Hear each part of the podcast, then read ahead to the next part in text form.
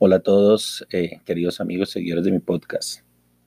Em, hoy vamos a continuar con este libro que me tiene realmente maravillado. 50 secretos para el éxito, consejos para una vida próspera del señor J. Eddington. Secreto número 2. El tiempo es precioso. Todos recibimos de regalo 24 horas diarias. Nadie tiene más, nadie tiene menos. Tal vez por saber que esas 24 horas son seguras, algunas personas no les dan ningún valor. Pero si usted quiere tener éxito, necesita valorar su tiempo. Piense en sus 24 horas como en algo extremadamente precioso, algo que usted debe darle solo a quienes realmente lo merecen. Entonces, analice cómo las ha usado. Leyendo revistas de chismes, viendo un programa de TV que es solo entretenimiento, jugando videojuegos, siguiendo la vida de los demás por las redes sociales. Después usted se pregunta por qué no tiene tiempo y por qué su vida no avanza. Usted tiene tiempo, todo el mundo tiene. Solo le falta entender qué ha hecho con él y descubrir cómo aprovecharlo de forma inteligente y constructiva. Aprenda una cosa.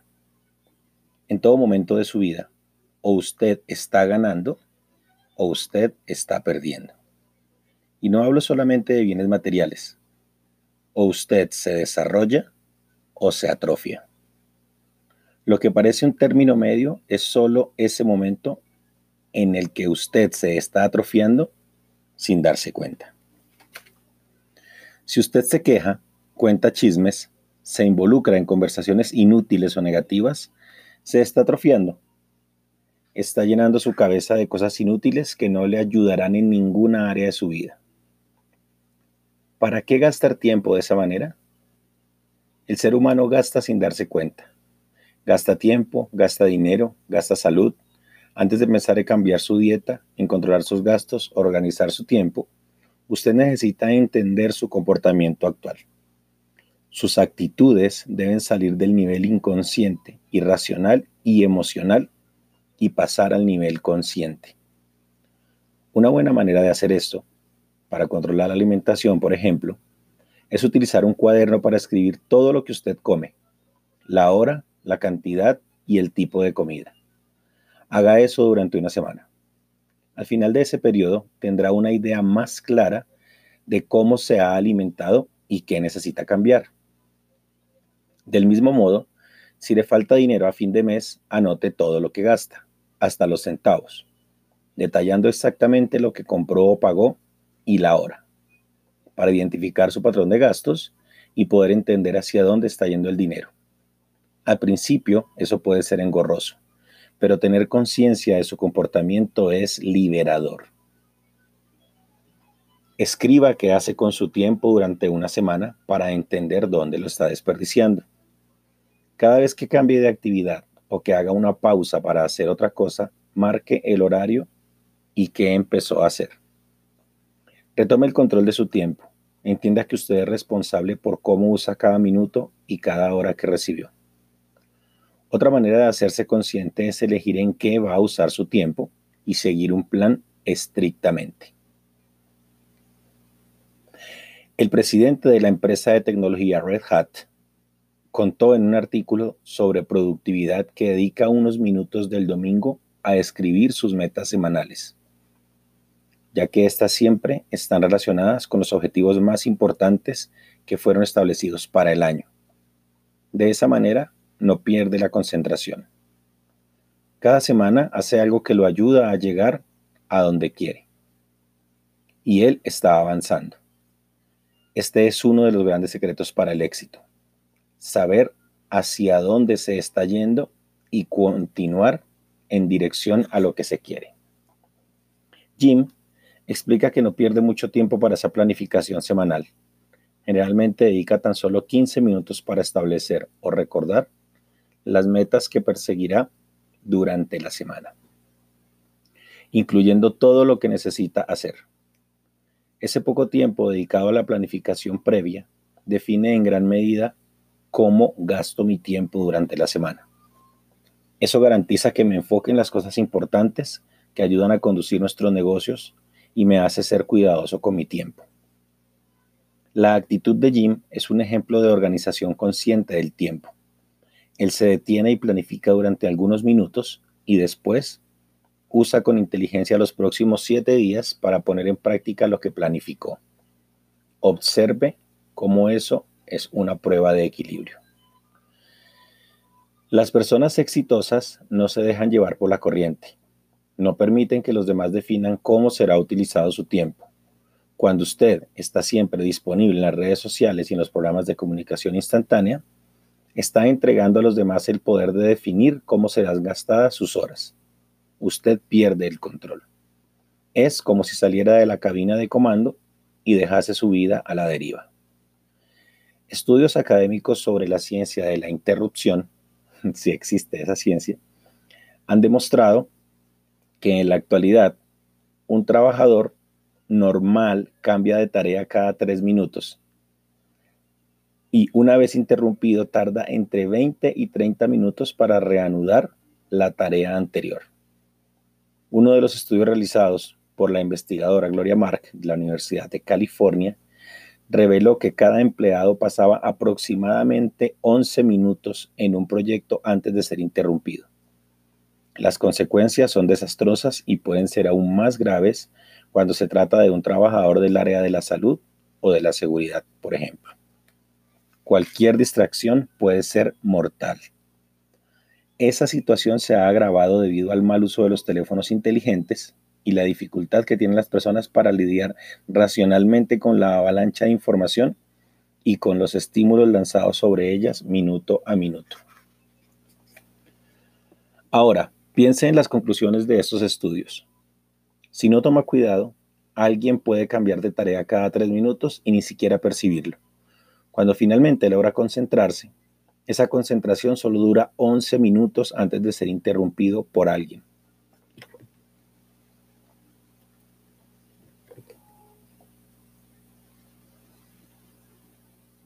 Por eso, la única manera de ser una persona productiva es tomar las riendas de su vida, decidiendo de forma consciente cómo utilizará su tiempo. Las distracciones solo se ponen cuando usted lo permite. Las distracciones a través del celular, del correo electrónico o de cualquier otro medio. Conozco personas que dicen no tener tiempo para leer un libro, pero tienen tiempo para ver una novela, para leer una revista de chismes, para ver cualquier cosa en Internet o conversar sobre temas sin importancia. Por favor, sea honesto con usted mismo. No diga que no tiene tiempo, incluso porque si dice eso, le estará dando una orden a su cerebro. Entonces, su cerebro hará lo máximo imposible para cumplir la orden, haciendo que cada tarea se le complique y se distraiga con mucha facilidad. Lamentablemente, así funcionan las cosas. Declare algo y su cerebro se esforzará por hacerlo realidad. Entonces, cambie su actitud. El mismo tiempo que gasta en cosas inútiles puede dedicarlo a cosas útiles como leer un buen libro o hacer un curso importante. Piense que usted tiene esas horas preciosas a su disposición y que dentro de ellas usted puede realizar lo que siempre quiso. Basta saber elegir bien en qué las ocupará. Cuando valora su tiempo, usted aprende a priorizar y a hacer primero las tareas más importantes. Las tareas más importantes no suelen ser las más urgentes, sino las que le dan más ganas de dejar para mañana.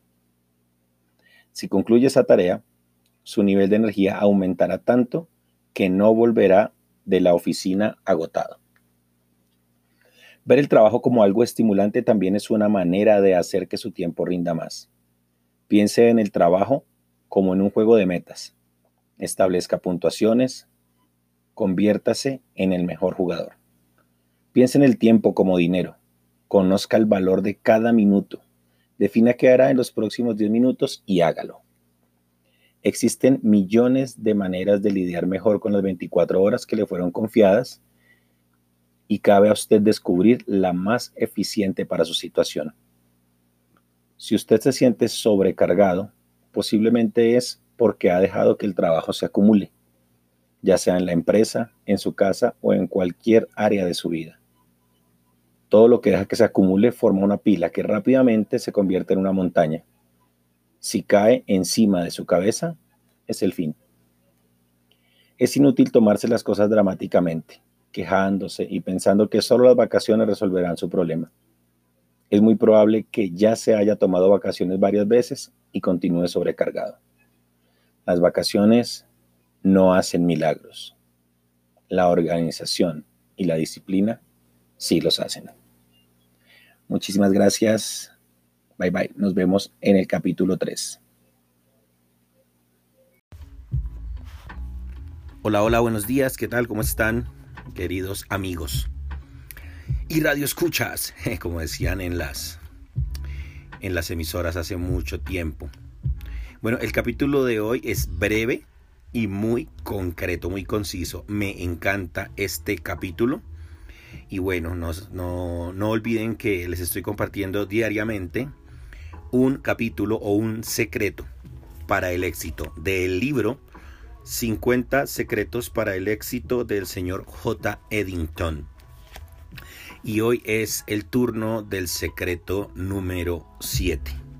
Secreto número 7. No de excusas. Si realmente quiere tener éxito, olvídese de la manía de dar y de buscar excusas y justificaciones por no haber hecho algo. Me gusta la forma humorística con la que Renato Cardoso describió esa manía en su blog. En el artículo Excusitis aguda, síntomas y cura. La excusitis aguda se caracteriza por frecuentes justificaciones del paciente acerca de por qué algo no salió o no saldrá bien. Otros síntomas incluyen negatividad, dificultad para aceptar nuevos retos, un sentido de impotencia y quejiditis, lo que yo digo quejitis, que puede derivar en la enfermedad de los molestos. Para saber si usted sufre de este mal, manténgase atento a sus palabras y a sus pensamientos. Las, peloras, las, las, perdón, las personas acostumbradas a quejarse y con complejo de víctima son muy atacadas por esta enfermedad altamente contagiosa. A pesar de que no siempre quien sufre de excusitis se queja de la vida, el problema de la excusitis es muy semejante al de la queja. Es una actitud inútil que solo perjudica, aprisiona y paraliza. La persona que siempre tiene una excusa o justificación nunca asume la responsabilidad, nunca admite errores y en consecuencia no crece. Siempre tiene una razón para haber hecho lo que hizo. Siempre tiene una razón para no haber hecho lo que debería. Siempre hay otra persona a quien culpar. Así, la persona seguirá paralizada, por lo que nos hace seguir adelante. Pero lo que nos hace, perdón, seguir adelante es enfrentar la guerra. Enfrentar no es desviarse, es encarar las consecuencias y los desafíos. Es ignorar el miedo, guardarse la vergüenza en el bolsillo y asumir lo que tiene que hacer. Hacer lo que tiene que ser hecho, no lo que se quiere hacer sin inventar excusas. La persona exitosa no espera que otros hagan lo que ella debe hacer. Siempre está un paso al frente ya que no tiene miedo de asumir responsabilidades es valiente, no se desanima, no malgasta su energía tratando de defenderse. Simplemente hace lo correcto y sabe que sus propias actitudes testimoniarán a su favor, no sus palabras. Es fácil encontrar excusas, tanto por hacer algo que esté mal como por no actuar. Las personas hacen eso porque tienen miedo de asumir la responsabilidad de sus propias vidas. Entonces, inventan que la vida es así, que no pueden hacer esto o aquello porque no fueron a la universidad, porque tienen la edad inadecuada, la formación inadecuada o una trayectoria inadecuada, o porque no tienen suerte o por mil motivos. A veces suceden cosas en nuestras vidas que no están bajo nuestro control. Crecí en una familia económicamente estable. Mi padre era próspero. Pero cuando mis padres se separaron, me fui a vivir con mi madre y mi hermano. Nuestro nivel de vida bajó muchísimo y caímos en la miseria. Yo era un niño. Podría haber culpado a la situación o conformarme con eso, pero nunca acepté la miseria. Pedía dinero en la calle para no quedarme sin nada. No podía aceptar no tener nada. Al acercarme a la adolescencia empecé a trabajar con un pintor. Fui muy humillado en ese lugar y así entonces decidí que no iba a trabajar para otros, sino que montaría mi propio negocio. Tenía casi 14 años y obviamente no tenía estudios universitarios, pero ya quería tomar las riendas de mi futuro.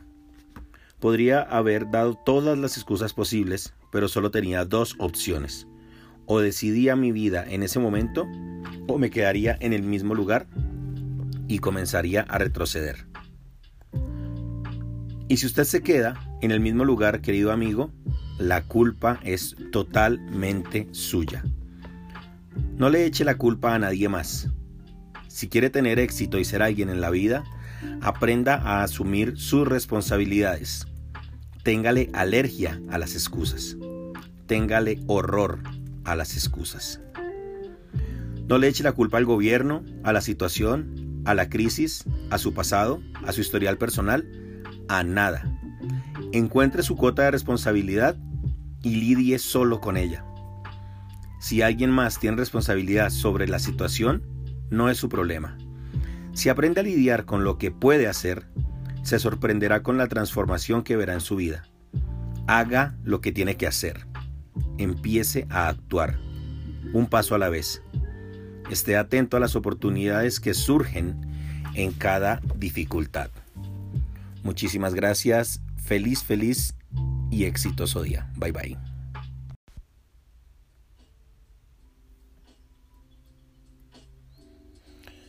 Hola, hola, muy buenos días de nuevo mis queridos amigos, mis queridos seguidores de este canal de podcast que está tomando dimensiones para mí impensadas. Pues bien, em, hoy les voy a grabar el capítulo correspondiente. Em, flash, un poquitito rápido porque, bueno, el tiempo apremia. Sin embargo, es muy importante para mí dejar todos los días aquí este capítulo grabado, puesto que también se trata de generar un hábito, un hábito que nos ayude a ponernos información de valor diariamente en nuestro cerebro. Es decir, que todos los días o leamos algo o escuchemos algo que nos conecte con esa vibración de éxito, con esa vibración de, mm, de abundancia, con esa vibración que necesitamos los emprendedores muy poderosa cada día para poder sacar nuestros proyectos adelante. Así que esa es la intención de este, de este espacio, esa es la intención de este podcast. Em, y hoy pues entonces como, como hemos venido haciéndolo todos los días, eh, viene un nuevo canal. Quiero agradecer, antes de continuar, un nuevo canal, dije, un nuevo capítulo, quise decir. Quiero agradecer antes de continuar, especialmente a mi amiga ultravioleta, mi amiga, mi amiga Violeta Quintero, hasta allá, hasta Venezuela, la máster, la sensei, em, por su inspiración también, por su, por su Em, ¿cómo se llama esto? Por su mentoría, eh, por su amistad principalmente. Em, sigan, su, sigan su podcast. Ella está como el jardín de las dudas. Es un podcast de filosofía, es un podcast un poco más académico, pero con un estilo espectacular, con un estilo muy, muy venezolano, muy bonito. Entonces, saludos y agradecimientos, mi querida Ultravioleta. Vámonos, sin más preámbulos, con el capítulo 8 eh, recuerden, estamos con el libro 50 secretos para el éxito del señor J. Eddington. Y como me dijo mi amiga Violeta ayer en el chat, yo te escucho y parece que estuviéramos tomándonos un café con un amigo en un lugar X, bueno, una copita de vino. Si me escuchan de noche, vino calientito para el frío o vino con hielo si hace mucho calor y en la mañana pues entonces un café súper espectacular. El mundo no podría ser mundo sin café. capítulo número 8 de, el, de los 50 secretos para el éxito de J. Eddington. El secreto número 8, mis queridos amigos, es creer en uno mismo no es opcional. Creer en uno mismo no es opcional. Muchos creen en Dios pero no creen en sí mismos. Eso puede llevarlo a comenzar un ciclo de autosabotaje. La inteligencia espiritual debe utilizarse diariamente, absolutamente y en todo momento. Usted tiene un poder que no imagina y puedo afirmar, sin temor a equivocarme, que ese poder es responsable de la situación en la que usted está hoy, cualquiera que sea. Usted tiene un arma poderosa en las manos que es su fe. Ella puede conducirlo a una vida de éxito y confianza o a una vida de derrota y auto boicot. Pero ¿cómo? ¿La fe no debería ser algo positivo capaz de mover montañas? Sí, lo es. Pero es una fuerza poderosa que también puede utilizarse de forma negativa. Usted es un profeta de su propia vida y las profecías que hacemos sobre nosotros mismos son autorrealizables, es decir, las realizamos incluso sin darnos cuenta. Esto está comprobado esperar que pase algo que realmente termine pasando. Si usted cree que puede, usted puede. Pero si usted cree que no puede, difícilmente lo logrará. Lea lo anterior otra vez. Se lo voy a repetir en las palabras de Henry Ford. Si usted cree que puede, está en lo cierto.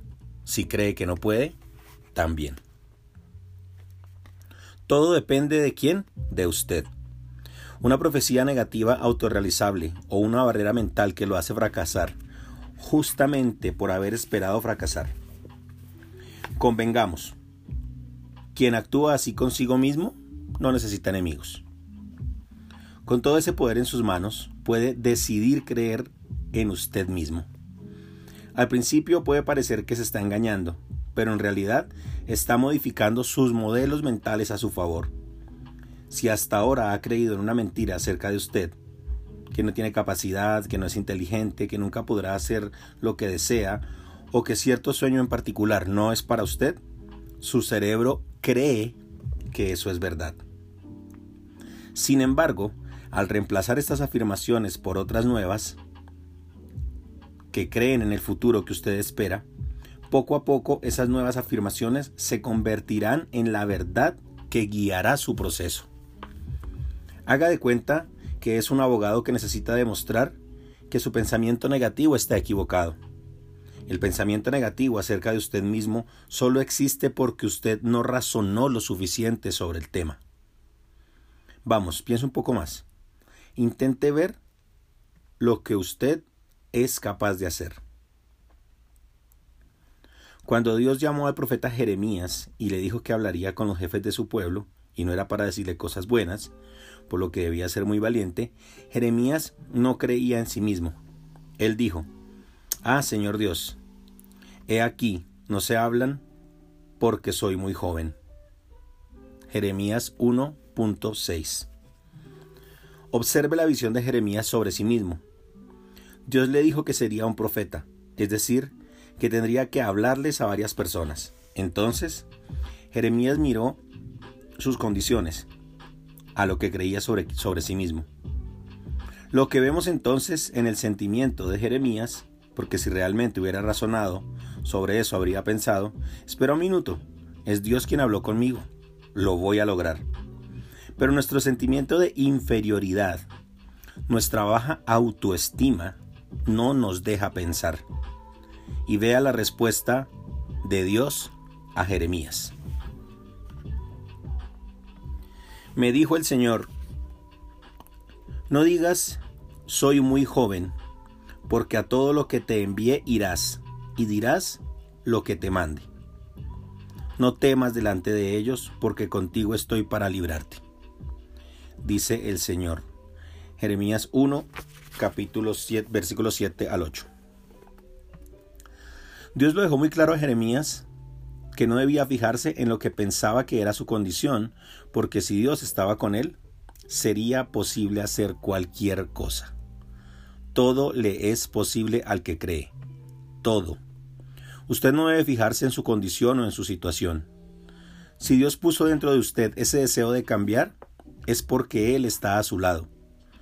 Si no cree en usted mismo, crea en lo que Dios piensa acerca de usted. Qué bueno está eso, se lo voy a repetir. Si no cree en usted mismo, crea en lo que Dios piensa acerca de usted. Tenga cuidado con lo que usted espera. Piense bien en qué cree. Nuestra vida es el resultado de la lente con la que elegimos ver el mundo. Usted solo verá lo que desea encontrar. Haga una prueba. Mire a su alrededor, donde esté. Busque el color azul. En serio, hágalo. Deje de leer, bueno, deje de escuchar este libro y mire a su alrededor buscando el color azul. ¿Qué pasó? Dos minutos atrás usted ni se había dado cuenta de cuánto azul había en el mundo. Pero al empezar a buscarlo ahora, tiene la impresión de que el azul está por todas partes. ¿Sabe por qué? Solo vemos lo que estamos buscando. Solo encontramos lo que estamos predispuestos a encontrar. Si se mete en la cabeza que es un incompetente, le dará a su cerebro la orden para buscar cualquier indicio de esa incompetencia. Cada vez que usted se equivoque o no pueda hacer algo, se disparará la alarma de la incompetencia. Su cerebro guardará esa señal como comprobación de la profecía que hizo sobre usted mismo. El conjunto de esas señales hará que la, que la profecía se autorrealice. Sin embargo, cada vez que acierte o logre alguna cosa, su cerebro lo ignorará. A fin de cuentas, no está programado para registrar las oportunidades en que usted lo logró, sino las oportunidades en las que usted falló. Porque no está buscando eso, él no registrará esa victoria. Está ocupado registrando las derrotas para confirmar su mala impresión sobre usted. ¿Se da cuenta del peligro? Usted está coleccionando pequeñas derrotas y desechando pequeñas victorias. Tendemos a convertirnos en expertos en aquello en lo que nos concentra, en lo que nos concentramos nuestra atención y nuestra fuerza. Si su atención y su fuerza están concentradas en los fracasos, se convertirá un experto en fracasos. No importa cuántas veces acierte. No es cuestión de creer que usted es lo máximo que ya sabe hacer algo que todavía no aprendió, sino de hacer un esfuerzo consciente para creer que puede desarrollar cualquier habilidad que necesite. Si tiene conciencia de su potencial y trabaja para desarrollarlo, usted ya estará arriba del promedio. ¿Qué podría perder si empieza a creer en su potencial? ¿Qué podría perder si empieza a trabajar para convertirse en una persona realizadora? El realizador es aquel que pone su potencial en acción. Él transforma su energía potencial en actitudes realizadoras que materializan sus sueños. Para eso es necesario ser paciente y trabajar un poco cada día respetando las etapas y el tiempo. Nada crece de un día para otro. Cuando el agricultor siembra una semilla, no espera ver la planta crecida al día siguiente, pero sabe que la semilla está allí sabe que debajo de la tierra está ocurriendo un milagro que pronto será visible. Lo mismo pasa con nuestra vida. Con paciencia y perseverancia podemos ver cualquier cambio volverse realidad.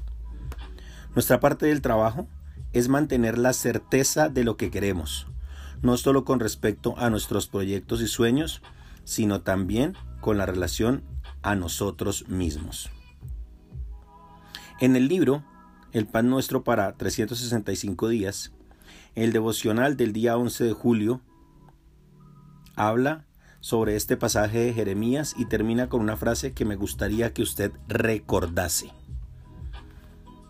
Aquí se las dejo para terminar y muchísimas gracias por escucharme y muchísimas gracias por compartir. Si Dios cree en usted, ¿quién es usted para no creer en sí mismo? Bye bye.